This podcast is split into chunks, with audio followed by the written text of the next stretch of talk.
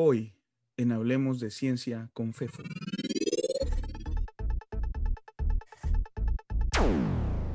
Expertos, guácala.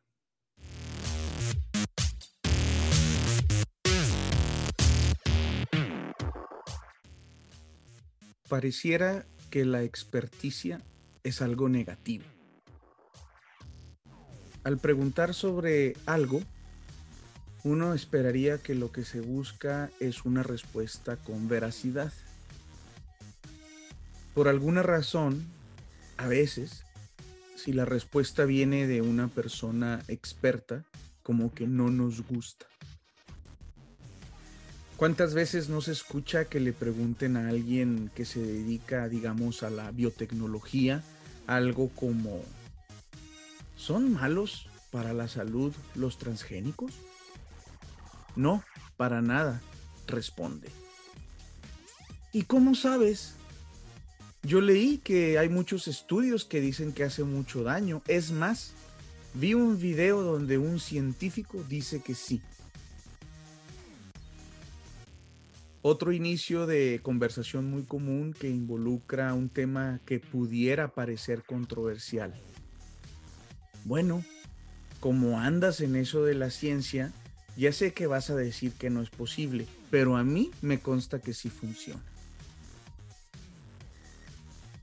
El hecho de que la persona que contestó sobre los transgénicos o a la que le están comentando las ideas raras o equivocadas haya pasado tiempo preparándose, aprendiendo, especializándose en un área que precisamente tiene que ver con la pregunta y su tema, que sea una persona que ha dedicado buena parte de su vida precisamente a tratar de entender e incrementar nuestro conocimiento en esas áreas, parece no ser suficiente para contrarrestar una idea formada por lecturas poco técnicas y creencias de quienes preguntaron.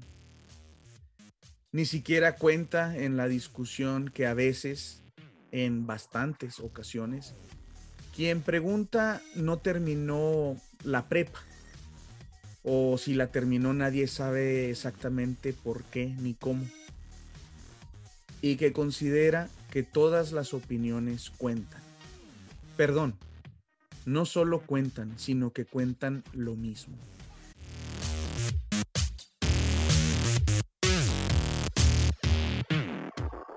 Es desde luego bien sabido y me resulta cansado el repetirlo.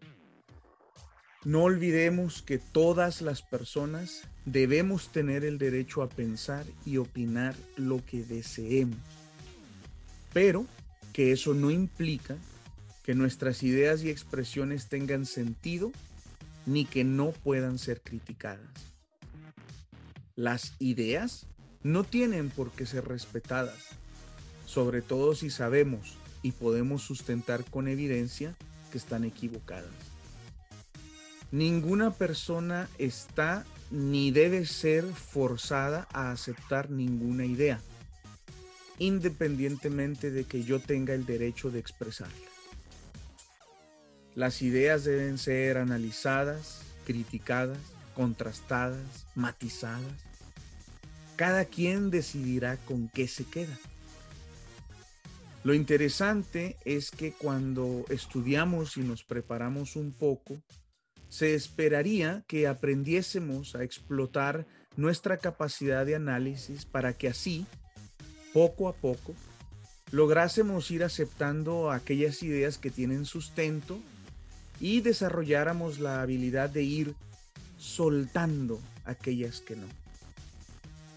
También ya que no podemos saber todo ni podemos volvernos expertos en todo. Cuando nuestras dudas e inquietudes recaen en áreas que no dominamos y queremos tener un poco de idea, se esperaría que al preguntar y recibir información, si esta viene de una persona experta, uno le daría un poco más de peso que si no. No se trata de que un experto siempre tenga la razón. Se trata simplemente de que sabe más que yo.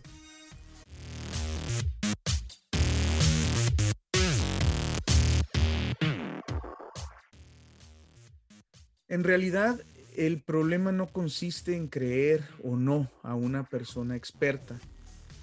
Creo yo que el problema consiste más bien en recibir una respuesta que vaya en contra de lo que queremos escuchar, o sea, diferente a nuestra preconcepción. Ahí está el asunto. Es difícil ver que nos equivocamos, y más si ya hemos manifestado nuestra idea antes, como que nos veremos mal. Hay muchas razones por las cuales nuestra sociedad desconfía de la ciencia y de las personas que nos dedicamos a ella. No hay una receta para poder cambiar eso y se requieren muchas estrategias diferentes que se adapten a situaciones muy diversas y además cambiantes. Sin embargo, uno de los ingredientes presente en cualquier estrategia es la educación, la educación formal, la que debemos brindar a todas las personas. Recordemos que una sociedad desinformada, con una paupérrima capacidad de pensamiento crítico y una cultura de rechazo al conocimiento científico, es una sociedad vulnerable y destinada a la manipulación y el subdesarrollo.